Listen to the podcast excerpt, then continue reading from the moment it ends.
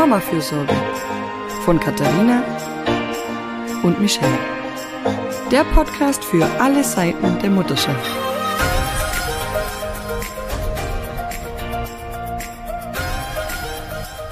Hallo zu einer neuen Folge des Mama-Fürsorge-Podcasts. Zu Gast ist heute Nora Imlau. Die müsste ich vermutlich gar nicht mehr viel vorstellen, ich mache es trotzdem. Sie ist Journalistin und Autorin für Familienthemen, eine der bekanntesten Stimmen für bindungs- und bedürfnisorientierte Erziehung. Sie schreibt eine Kolumne für die SZ, eine Kolumne für die Eltern, ist Familienexpertin in der ARD und auch im MDR. Und auf Instagram rettet sie mit ihren Grüßen aus der Einschlafbegleitung vielen Eltern den Tag oder auch mehr. Sie ist außerdem selbst Mutter von vier Kindern und hat jetzt ein Buch darüber geschrieben, wie wir dieses zugewandte Elternsein hinbekommen können, ohne dabei auszubrennen und uns selbst zu vergessen. Das Buch heißt Bindung ohne Burnout und Nora, ich freue mich sehr, dass wir heute mit dir über dieses wichtige Thema sprechen können. Hi. Ja, Dank für die Einladung. Hi. Hi. Für mich ist die ganze Reise in Richtung ähm, äh, bindungs- und bedürfnisorientierte Erziehung mit dir losgegangen, Nora. Das wollte ich dir mal, wollte ich dir an dieser Stelle mal mitteilen. In, ähm, eins meiner ersten sehr wichtigen Bücher war dein Familienkompass mhm. und jetzt freue ich mich wahnsinnig über dieses wichtige Thema Bindung ohne Burnout, da ich das in der Familienberatung und Begleitung ähm, ganz, ganz oft zum Thema habe. Und ähm, Genau, aber sag du uns, ähm, warum dieses Buch? Dieses Buch kam zu mir, das musste sozusagen einfach äh, geschrieben werden, weil ich ähm, einfach gesehen habe, wie unglaublich groß die Erschöpfung unter Eltern geworden ist. Lustigerweise hatte ich eigentlich gar nicht vor, letztes Jahr ein Buch zu schreiben, sondern ich wollte mir ein Pausenjahr gönnen vom Sachbuchschreiben. Und wie das immer so ist mit den Vorsätzen, man erzählt das allen Leuten und dann kommt ein Thema zu einem. Und das war im Fall von Bindung und Burnout wirklich so, dass ich eines Abends mit meinem Mann spazieren gegangen bin und gesagt habe, ich habe wirklich schon viele Vorträge gehalten und ich habe noch nie in so viele erschöpfte Gesichter geblickt wie in den letzten Monaten. Ich sehe so viele mhm. Eltern, die sind so liebevoll und so engagiert und da muss ich gar nicht mehr hingehen und denen erzählen, warum es wichtig ist, nett zu den Kindern zu sein. Das wissen mhm. die. Die müssen wissen, wie kriege ich das hin, ohne dabei auszubrennen. Mhm. Und er guckte mein Mann an und sagte, ich glaube, du musst noch mal ein Buch schreiben. Und ich sagte dann auch so, ich fürchte ja.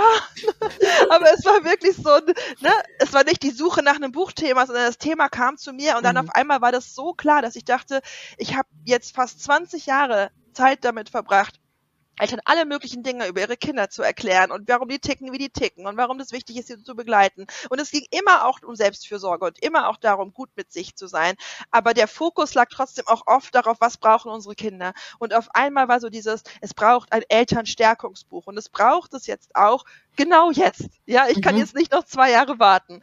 Und ähm, dann habe ich mit meinem Agenten drüber gesprochen und dann habe ich mit meinem Verlag drüber gesprochen und alle waren auch sofort so, ja, das stimmt, natürlich, das braucht es jetzt. Ne?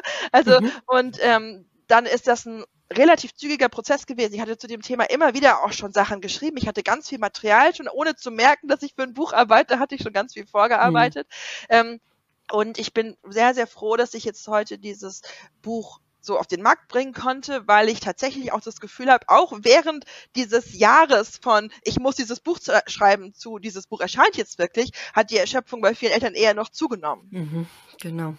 Ja, also ich erlebe das auch im Umfeld so krass, ähm, dass die Leute so am Anschlag sind. Und jetzt kannte ich das ja durch meine Wochenbettdepression schon gut. Ja. Und plötzlich sehe ich, dass es im Umfeld immer mehr Leute so trifft. Mhm. Also das, dass viel mehr Leute nachvollziehen können, wie es mir ging, leider.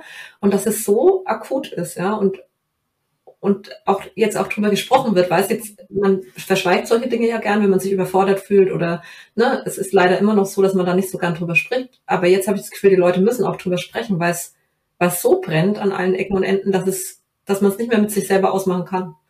Ja, das ist mein Eindruck auch. Und deswegen ist es natürlich auch so, also dass dieses Buch Bindung ohne Burnout jetzt so eine wahnsinnige Antizipation ausgelöst hat, dass das tausende Menschen vorbestellt haben, dass es dann gleich am ersten Tag so einen Run auf die Buchhandlung gab und so.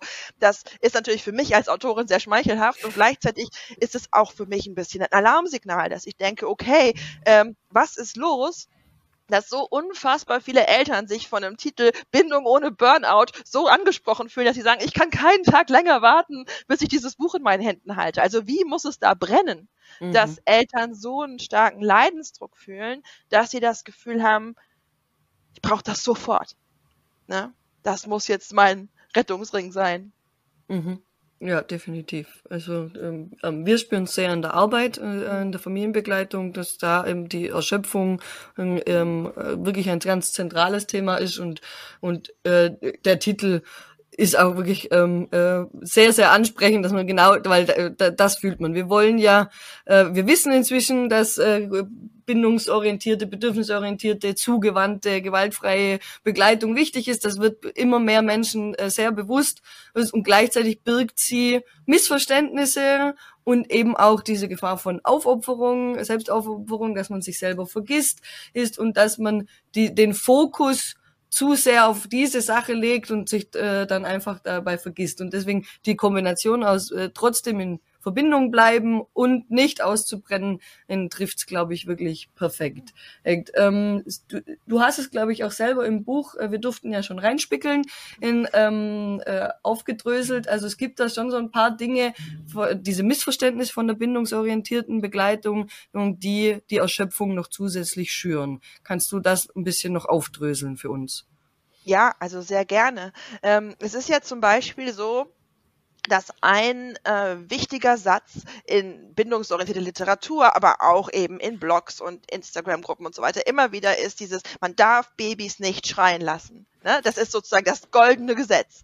Ähm, und das hat einen sehr, sehr wahren Hintergrund, nämlich, dass wir mittlerweile wissen aus unterschiedlichen Forschungen, dass es wichtig ist, dass man Babys nicht alleine weinen lässt zu irgendwelchen Lernzwecken. Ja, also mhm. Stichwort Schlaflerntrainings, dass es einfach halt fies ist, so ein Neugeborenes mit einem Bindungsbedürfnis irgendwo in ein Bettchen zu legen und zu sagen, ich gehe da jetzt in 20 Minuten erst wieder hin, damit es lernt, sich selbst zu beruhigen. Das funktioniert nicht. Die Kinder kommen in irrsinnigen Stress.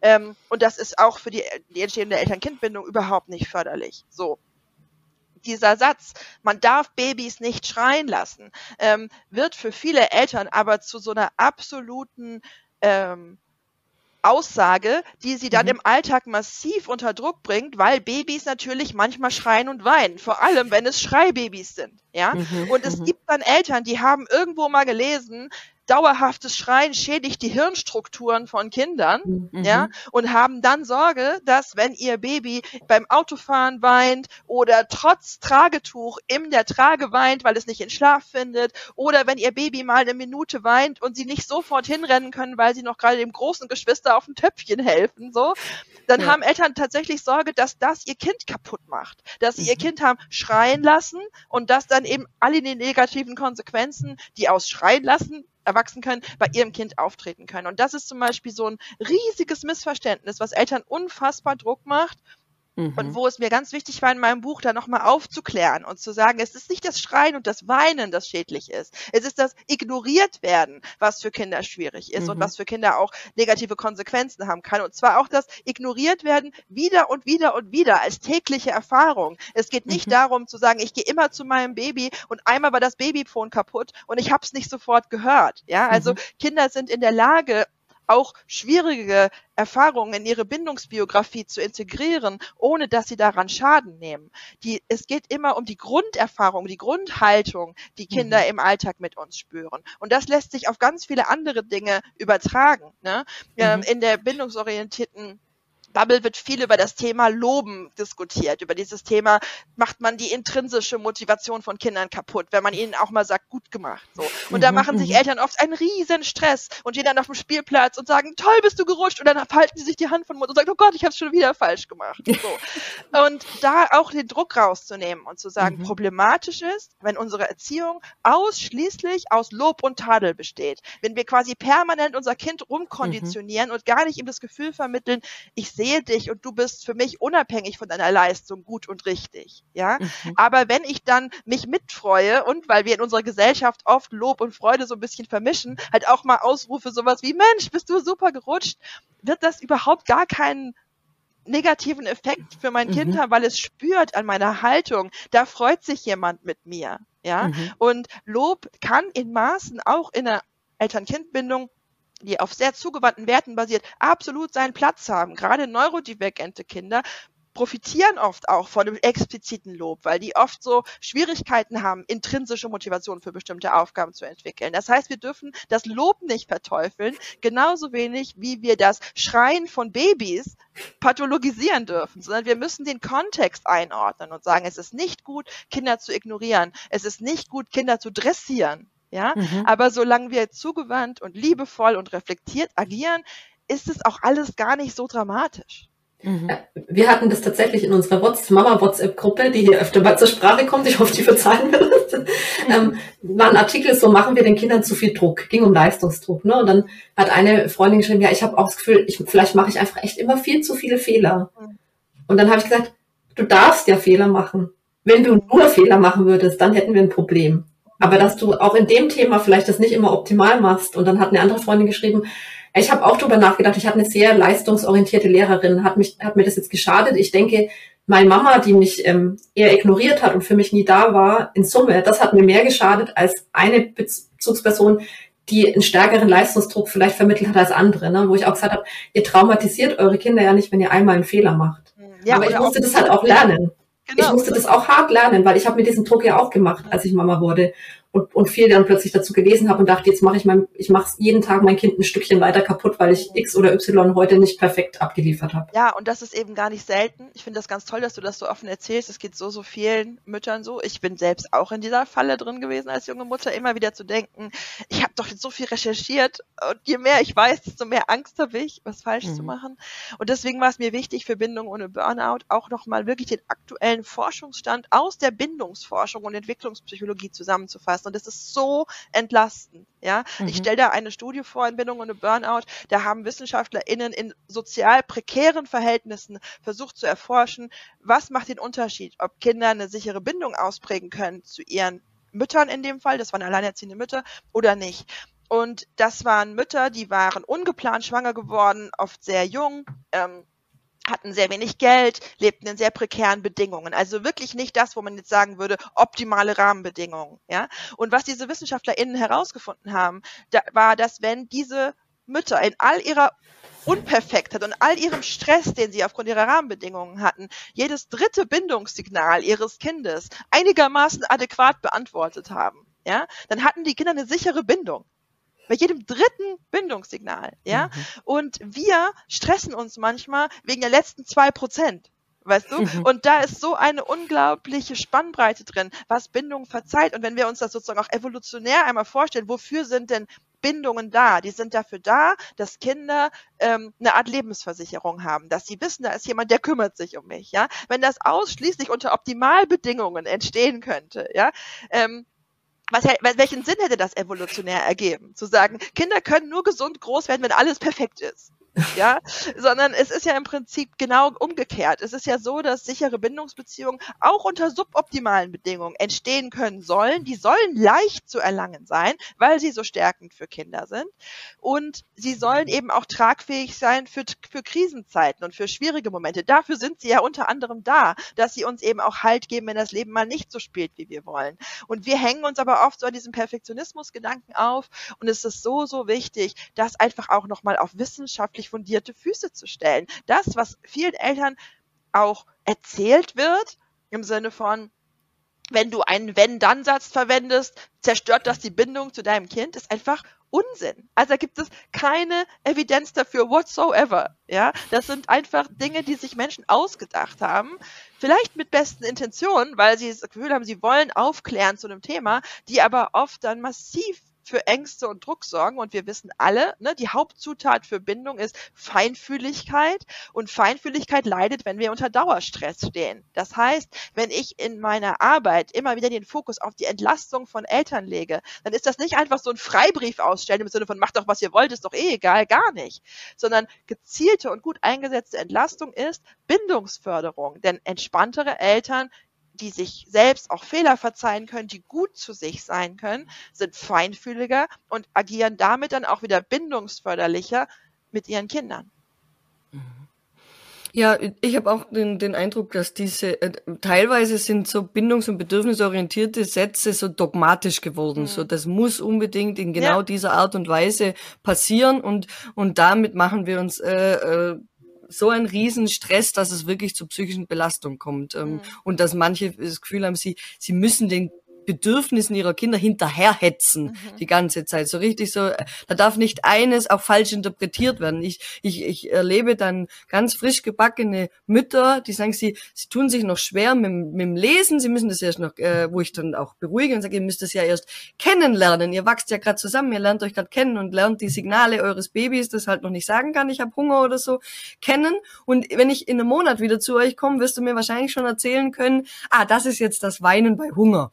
Das wird ganz automatisch kommen. Aber am Anfang haben sie schon Stress, wenn sie dieses Signal jetzt falsch deuten, dass sie dann einmal ein Bedürfnis nicht gleich prompt adäquat erfüllt haben und dann jetzt schon am Anfang gleich Bindungskatastrophe. Also ja. sofort eigentlich sind wir da bei der Bindungsstörung und alles kaputt. Oder die Mütter, die wegen einer äh, schwierigen Geburt diesen Bonding-Moment verpassen. Das gibt es auch. Und die haben riesengroße Ängste dann hinterher, dass sie diese Chance verpasst haben und jetzt ist der Grundstein kaputt. Und ich finde es so ein wichtiges Signal und eben auch diese Studie ganz, ganz begeisternd und zu sagen, so, es geht hier nicht um 100 Prozent und es, es lässt sich, es lässt sich, ähm, zur Not, also es lässt sich reparieren, es lässt sich, ähm, es verzeiht Fehler. Eben jede dritte Bindungsantwort ähm, ist auch schon sicher. Und und und, das sind alles so entlastende Informationen und ich glaube, wir, ähm, die, die brauchen ganz viele Mamas da draußen. Also auf jeden Fall.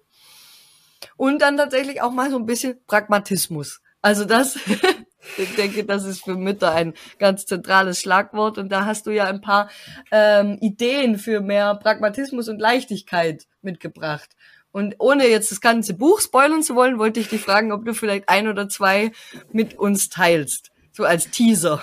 Ja, nee, sehr gerne. Also es ist einfach so, dass wir als Eltern uns klar machen müssen, dass unsere Ressourcen endlich sind. Und wenn ein, wenn wir merken, wir kommen regelmäßig mit unseren Kraftreserven im Alltag einfach nicht hin und irgendwann am Nachmittag oder manchmal auch schon am Vormittag fangen wir an, immer gestresster, immer genervter, immer wütender zu agieren, dann ist das nicht ein Zeichen dafür, dass wir schlechte Eltern sind oder dass wir einfach nicht gut genug zugehört haben bei den ganzen klugen Podcasts, die wir gehört haben, sondern das ist ein Zeichen für Erschöpfung, für Überlastung, für Überreizung. Und wenn wir da rauskommen wollen aus dieser Stressspirale, Spirale. Ähm, müssen wir schauen, wo können wir unseren Alltag quasi entschlacken, wo können wir irgendwie Stressfaktoren rausnehmen. Und da dürfen wir kreativ sein und gleichzeitig dürfen wir da eben auch mutig sein äh, und gegen so bestimmte Glaubenssätze und Dogmen angehen. Ne? Und mhm. auch da, es geht nie um Extreme. Ja, ich sage Eltern zum Beispiel oft, macht's euch mit dem Essen leichter. Das heißt nicht, dass es nicht einen Wert hätte, Kinder gesund zu ernähren. Und natürlich finde ich das auch gut, wenn Eltern Lust haben, frisches Gemüse einzukaufen und damit gesund zu kochen. Das kann ja auch Spaß machen. Alles gut. Ja, aber wenn ich am Limit bin und wenn ich erschöpft bin, dann sind Fischstäbchen oder Tiefkühlpizza oder einen Döner holen oder was immer mir hilft, die Nerven zu behalten und was zu essen auf den Tisch zu bringen. Absolut valide Optionen, ja. Und das können wir in anderen Dingen weiter äh, weiterdenken. Ne? Ähm, es ist total ähm, schön, wenn ich die Ressourcen habe, einen ganz netten und aufwendigen Kindergeburtstag vorzubereiten mit einer Schnitzeljagd und ich habe alles mir persönlich ausgedacht und ich habe Päckchen gepackt und so. Und es ist genauso valide zu sagen, wir gehen in den Indoor-Spielplatz oder ich gehe irgendwo hin, wo es quasi ein fertig zusammengebuchtes Programm gibt und die Kinder kommen gar nicht erst zu mir nach Hause, ja, am Kindergeburtstag, damit ich nicht den Stress habe, danach diese Wohnung wieder komplett aufräumen zu müssen. Das, ne? Also je nachdem, wie eben meine Ressourcenlage gerade ist. Mhm. Und, ähm, und es gibt unzählige andere andere Beispiele dafür und ein Beispiel, das oft als besonders provokant wahrgenommen wird in meiner Arbeit, ist eben auch das Beispiel der Einsatz von Bildschirmmedien, Medienkonsum als Entlastungsmittel. Mhm. Da gibt's oft so dieses große No-Go, man darf doch Kinder nicht vor dem Tablet parken oder so. Und ich verstehe, wo das herkommt. Und auch hier, ich spreche nicht von Extremen. Ich sage nicht, Eltern, setzt eure Kinder zehn Stunden am Tag vor die Kiste, dann habt ihr weniger Arbeit. Ja? Ähm, aber was ich sage ist, Bildschirmmedien in ihrer ganz eigenen Attraktivität natürlich auch von Geschichten erzählen und und äh, und immer neue äh, ne, neue Reize bringen und so sind für Kinder oft wahnsinnig attraktiv und sind oft eine sehr sehr alltagspraktische Lösung, um sich kurzfristig Pausen zu ermöglichen. Und es gibt ganz viele Eltern, die da an sehr hohen Idealen festhalten, ne, so bildschirmfrei bis drei und so. Und wenn einem das gut reinläuft und man die Ressourcen hat, wunderbar. Keinem Kind fehlt was, wenn es nicht Fernsehen darf, bis es ein bestimmtes Alter erreicht hat. Aber oft fehlen Eltern ähm, Pausen. Und das hm. merken dann auch wiederum die Kinder. Und ich habe das schon oft erlebt, dass wenn dann Eltern mir erzählen, also Mütter meistens, muss man auch ehrlicherweise sagen. Ich habe so einen Stress, ich habe zwei kleine Kinder, ich versuche abends immer frisch zu kochen, dann springen die mir zwischen den Beinen rum und weinen und meckern und ich habe immer Sorge, heißes Wasser über die zu schütten und es ist also jeden Abend die Situation, vor der ich am meisten Angst habe. Und wenn ich dann sage, können die nicht eine halbe Stunde was gucken zusammen? Du stellst denen ein bisschen einen Snackteller hin, schon ein bisschen Gemüse, die gucken was, du kochst in Ruhe, ja? Hörst dabei vielleicht noch einen Podcast oder machst irgendwas Nettes für dich und dann esst ihr alle zusammen. Aber das darf ich doch noch nicht. Mein jüngstes Kind ist doch erst zweieinhalb. Und dann sage ich, vielleicht einfach mal probieren.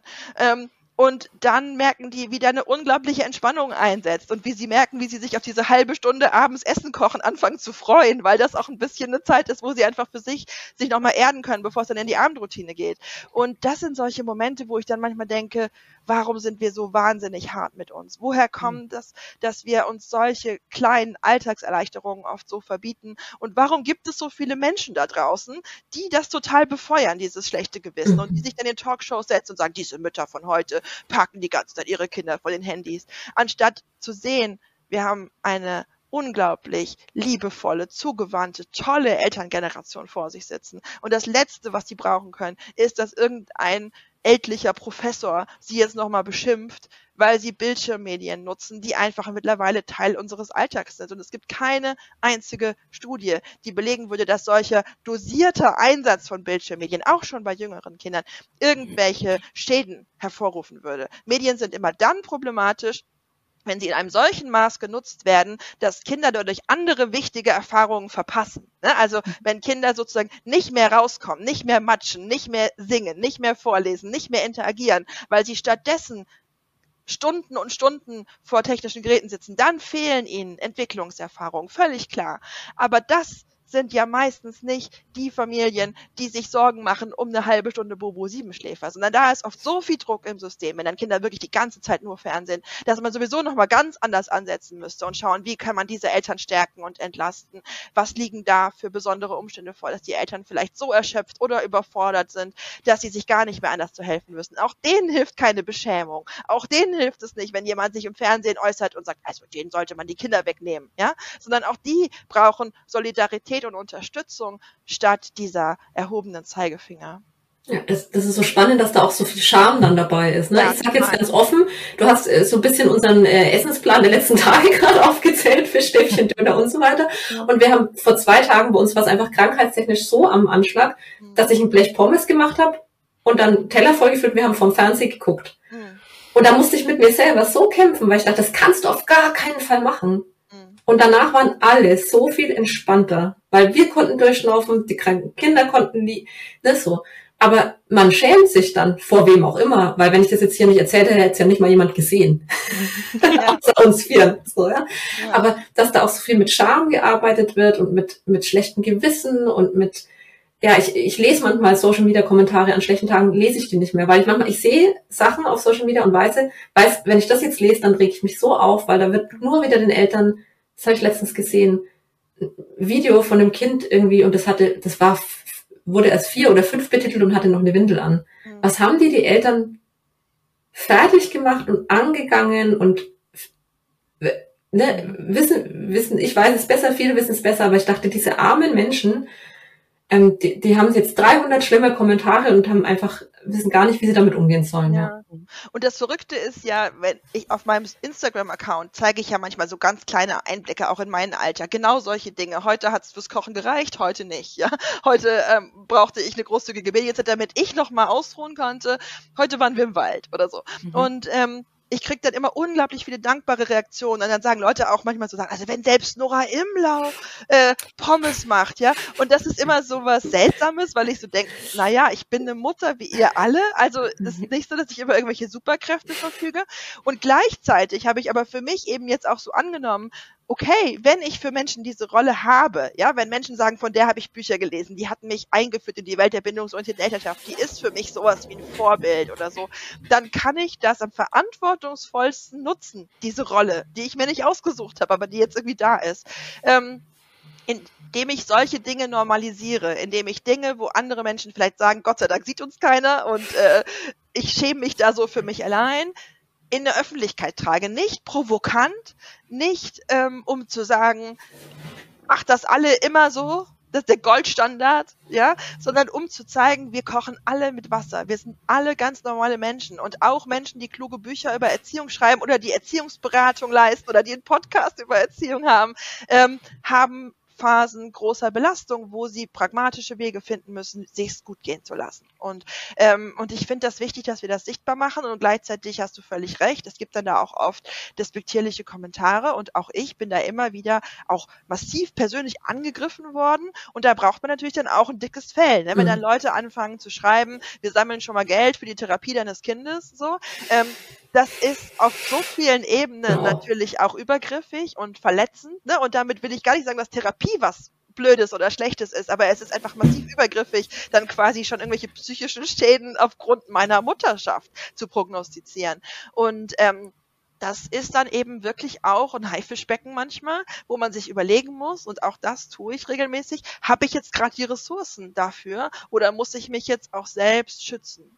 Mhm. Ja, voll, voll verständlich. Aber da musste ich jetzt gerade in, in dem Dialog von euch beiden äh, dran denken. Ich, ich weiß nicht, war das, äh, das war eine Instagram-Story, wo du, glaube ich, zur Erziehungspäpstin gewählt wurdest oder so und dann Absolut, Absolution verteilt hast. Also das ja. war, natürlich, war natürlich, glaub, also war sehr humoristisch, aber ich habe es so genial gefunden, was die Leute dir geschrieben haben weil, und wofür du dann Absolution erteilt hast. Weil, wo ich mir gedacht habe, ja, also eben diese Rolle, die du da einnimmst und die dann aber auch eben, eben tatsächlich irgendwie in, in eine Form von, okay, passt, das, das darf auch sein. Ähm, und ähm, für mich war, äh, das ist das ist tatsächlich schon lange her, als ich Mama war, hatte ich diese große Sorge, dass ich, ähm, wenn wenn ein wenn ich ein Verhalten einreißen lasse, also ich mache Anführungszeichen einreißen lasse, äh, ähm, so im Sinne von äh, mein Kind schläft immer nur beim Tragen ein. Mhm. Ähm, ähm, und da war, kann ich mich wie heute dran erinnern, ähm, von dir was in der Story, wo du gesagt hast, ja,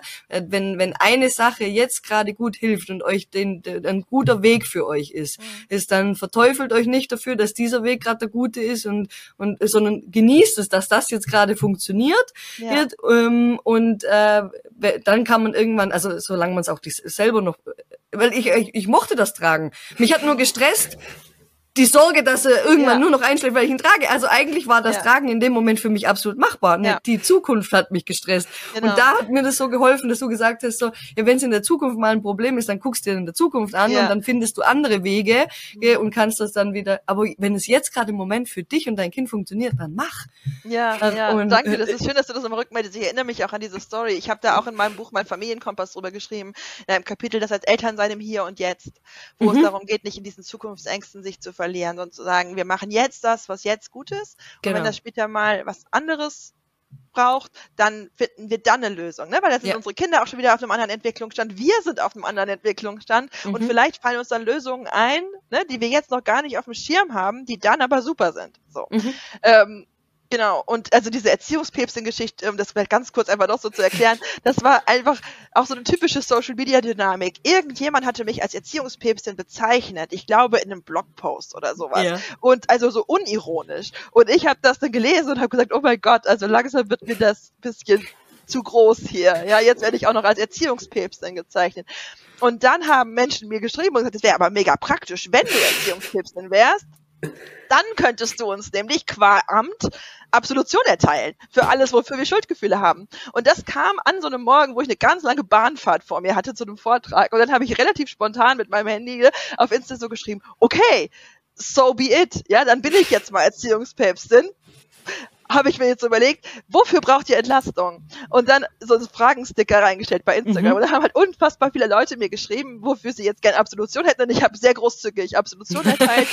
und ähm, teilweise waren das eher so humoristische Sachen, die die Leute mir geschrieben haben. Teilweise waren das sehr, sehr ernste Dinge. Ne? Also gerade sowas, was du vorhin angesprochen hattest, Michelle, äh, sowas dieses... Ähm, ich habe so Schuldgefühle, dass ich keine Bondingzeit hatte nach dem Notkaiserschnitt oder so. Mhm, mhm. und ich habe dann erst relativ ernsthaft auch da Sachen gemacht und später wurde es dann immer so ein bisschen abgedrehter und dann habe ich angefangen, die Absolution zu reimen und daraus sind dann ganz Gedichte geworden und mittlerweile gibt's die teilweise auch äh, von Wildwasserfarben illustriert als Poster zu kaufen. cool. Also manchmal kriegen die Dinge so eine eigene Dynamik. Mhm. Aber es ist tatsächlich so, dass ich seitdem so ein bisschen diesen ironischen Erziehungspäpstin Status habe in der Community mit sehr viel Augenzwinkern dabei. Ähm, meine Freundin Ramona hat mir vor kurzem einen Stempel gemacht, auf dem steht moralisch neutral, mit dem kann ich Absolution jetzt abstempeln. Also es wird immer elaborierter. Ähm, Mhm.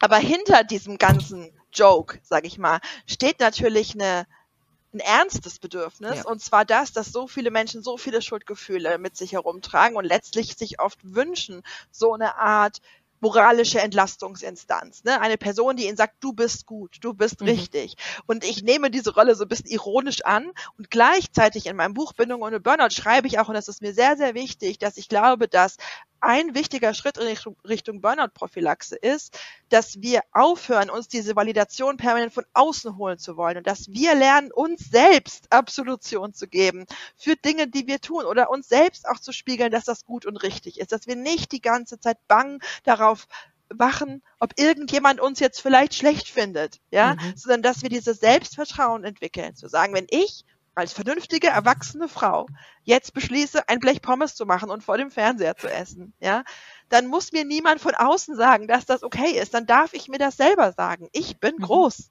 ja. Mhm. Und ähm, das ist auch was, was mir so ganz wichtig ist. Also ich, ich, ich spiele mit dieser Rolle, aber ich versuche auch immer wieder den Eltern diesen Ball zurückzuspielen und zu sagen, ihr dürft festlegen, was für euch moralisch neutral ist. Wer bin ich denn, das zu beurteilen, was eurer Moral entspricht? Ja. Mhm. Ähm, und da entstehen ganz interessante Austausche durch Mhm. dieses Thema. Genau, das Ich- ist auch ein großer Punkt im Buch mal, du darfst dir selber Pausen genehmigen, gell? Mhm. Den habe ich mir auch rausgeschrieben, so dass, dass also äh, dass es eigentlich nicht darum geht, dass externe Blogs und Menschen und Bücher sagen, sagen du, Du darfst. darfst, äh, sondern dass ich die Instanz bin, die sagt, äh, ich nehme mir eine Pause, ich ich darf, ich habe Pausen verdient wie jeder andere, das Ja. steht steht mir einfach auch zu, das ist nicht irgendwas, was ich mir verdienen muss oder so, Genau. das ähm, Pausen sind ein Grundrecht. Ja, genau. Auch für Mütter. Ja, absolut. genau. Ja. Aber jetzt habe ich die Katharina unterbrochen.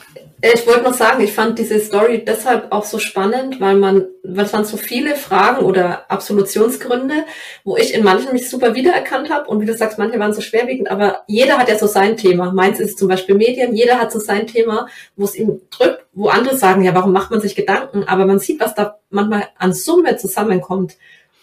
Kleinigkeiten, über die man sich den ganzen Tag Gedanken macht. Und wenn man dann ständig ein schlechtes Gewissen hat und keine Absolution, sich selbst nicht die Absolution erteilen kann, dann wird's halt richtig schwierig. Ne? Und ich Ja. das, da denke, das ist so der Grund, warum es dann auch manchmal so wahnsinnig erschöpfend ist. Und da war es so für alle, glaube ich, total erhellend zu gucken, allen geht es so und da gibt es so viele Themen und meine sind auch dabei. Und ich bin nicht die Einzige, die Thema X und Y hat. Das fand ich richtig hilfreich, ja. Also viele, glaube ich auch. Ja, Mhm. ja. Ja, und das ist halt auch was Besonderes, was ich wirklich spüre und wofür ich eine große Dankbarkeit habe. Ich habe wirklich das Gefühl, diese Instagram-Community, da so jetzt bei mir entstanden ist, das ist schon auch eine besondere Gruppe Menschen. Also Instagram kann ein Haifischbecken sein und manchmal gibt's auch bei mir Hasskommentare oder blöde Rückmeldungen oder so. Aber in der Summe habe ich das Gefühl, auch so ein bisschen nach Ausschlussprinzip. Ja, es kommen auch Leute und gehen wieder, weil sie das blöd finden, was ich mache. Ist ja völlig okay. Aber die, die dabei bleiben, und das sind ja mittlerweile wirklich viele Menschen, ähm, die teilen wirklich auch oft so gemeinsame Grundwerte. Und ich erlebe das wirklich manchmal als so eine stärkende Gemeinschaft, wo, wenn dann Fragen kommen, auch Leute ganz solidarische Dinge schreiben. Ich habe vor kurzem äh, reingeschrieben, was wollt ihr an Worten von Ermutigung Menschen mitgeben, die mit dem Thema Haushalt strugglen, die Schuldgefühle haben, weil es bei ihnen chaotisch ist. Und da kamen so zugewandte und kluge und liebevolle Antworten. Und ich habe die einfach in meiner Story so geteilt und da haben richtig viele Menschen mir geschrieben, das fühlte sich an, als würden praktisch Menschen zu mir kommen und sagen, du bist gut genug, dein Haushalt ist gut genug, du darfst jetzt loslassen. Ja, und das fand ich so berührend, ja, dass Menschen Mhm. praktisch das Gefühl hatten, da kommen Leute, die wie gute Freunde besuchen und lassen ihnen was Positives da, obwohl es nur indirekt über diese App war. Und ich versuche immer wieder bei allen kritischen Seiten von Social Media eben auch diese Seite sehr stark so zum Strahlen zu bringen, zu sagen, wir sind eine tolle Gemeinschaft. Es gibt so, so, so viele Eltern, die sehr solidarisch, die sehr zugewandt, die sehr positiv, die sehr tolerant sind. Und jeder hat so seine wunden Punkte und jeder hat auch Dinge, mit denen er vielleicht struggelt, auch bei anderen oder bei sich selbst. Aber wir sind alle hier, um zu lernen. Wir sind alle hier, um uns zu entwickeln. Und wenn sozusagen, das ist so meine Theorie, man auch dann so eine gewisse Fehlerfreundlichkeit vorlebt und so eine Wertschätzung vorlebt, dann steckt das auch an. Und es gibt immer wieder Menschen, die mir rückmelden, dass sie sagen, ich lese jetzt seit drei, vier, fünf, sechs, sieben, acht Monaten bei dir mit und ich merke, wie ich weicher geworden bin, wie ich weniger urteile, wie ich weniger schnell dazu springe, zu sagen, dass andere alles falsch machen, aber wie ich auch mit mir selber sanfter geworden bin. Es ist, als hätte ich so eine innere Stimme im Kopf, die mir immer wieder sagt, hey, es ist okay, wir müssen alle nicht perfekt sein. Hauptsache, ne, uns geht's miteinander gut und Hauptsache die Beziehungen sind gesund und so. Und das ist natürlich eine sehr, sehr schöne Rückmeldung.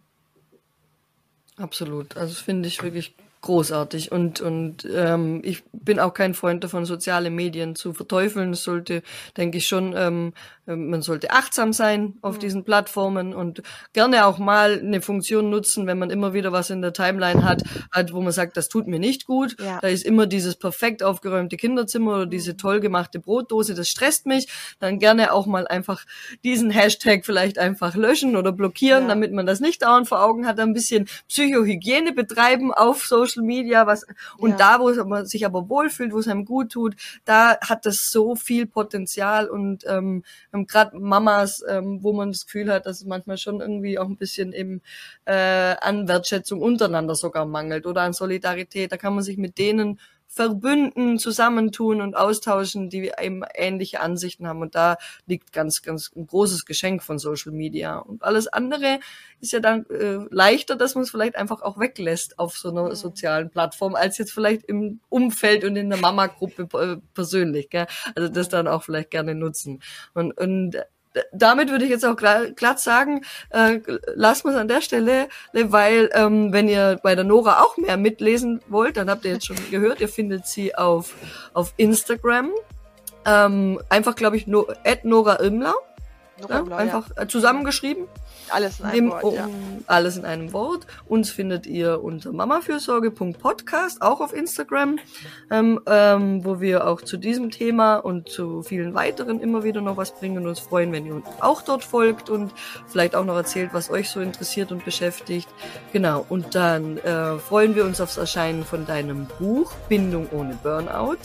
Und das kommt am das, das ist heute erschienen. Das ist gestern erschienen. Ja, und wenn der Podcast erscheint, ist auf jeden Fall schon da. Ja, ja, ja, genau. Das ist schon erschienen. Also dann, äh, wer es noch nicht hat, schnell holen. Und, und ähm, gerne der Nora bestimmt auch auf äh, Instagram erzählen, was ihr davon mitnehmen konntet. Sehr gerne, da freue ich mich. Dann sage ich ganz herzlichen Dank, Nora, dass du dir die Zeit genommen hast, mit uns über dieses wichtige Thema zu sprechen, das dich einfach gefunden hat und jetzt Gott sei Dank durch dich hoffentlich noch ganz viel mehr Menschen finden wird. Und ähm, ganz viel Erfolg weiterhin für dich und deine Arbeit. Vielen, vielen Dank. Danke, Danke. auch für euch viel Erfolg. Ich finde es das toll, dass ihr das macht, auch diesen Mama für Podcast und alles Gute für euch. Dankeschön. Ciao. Vielen Dank. Tschüss. Tschüss.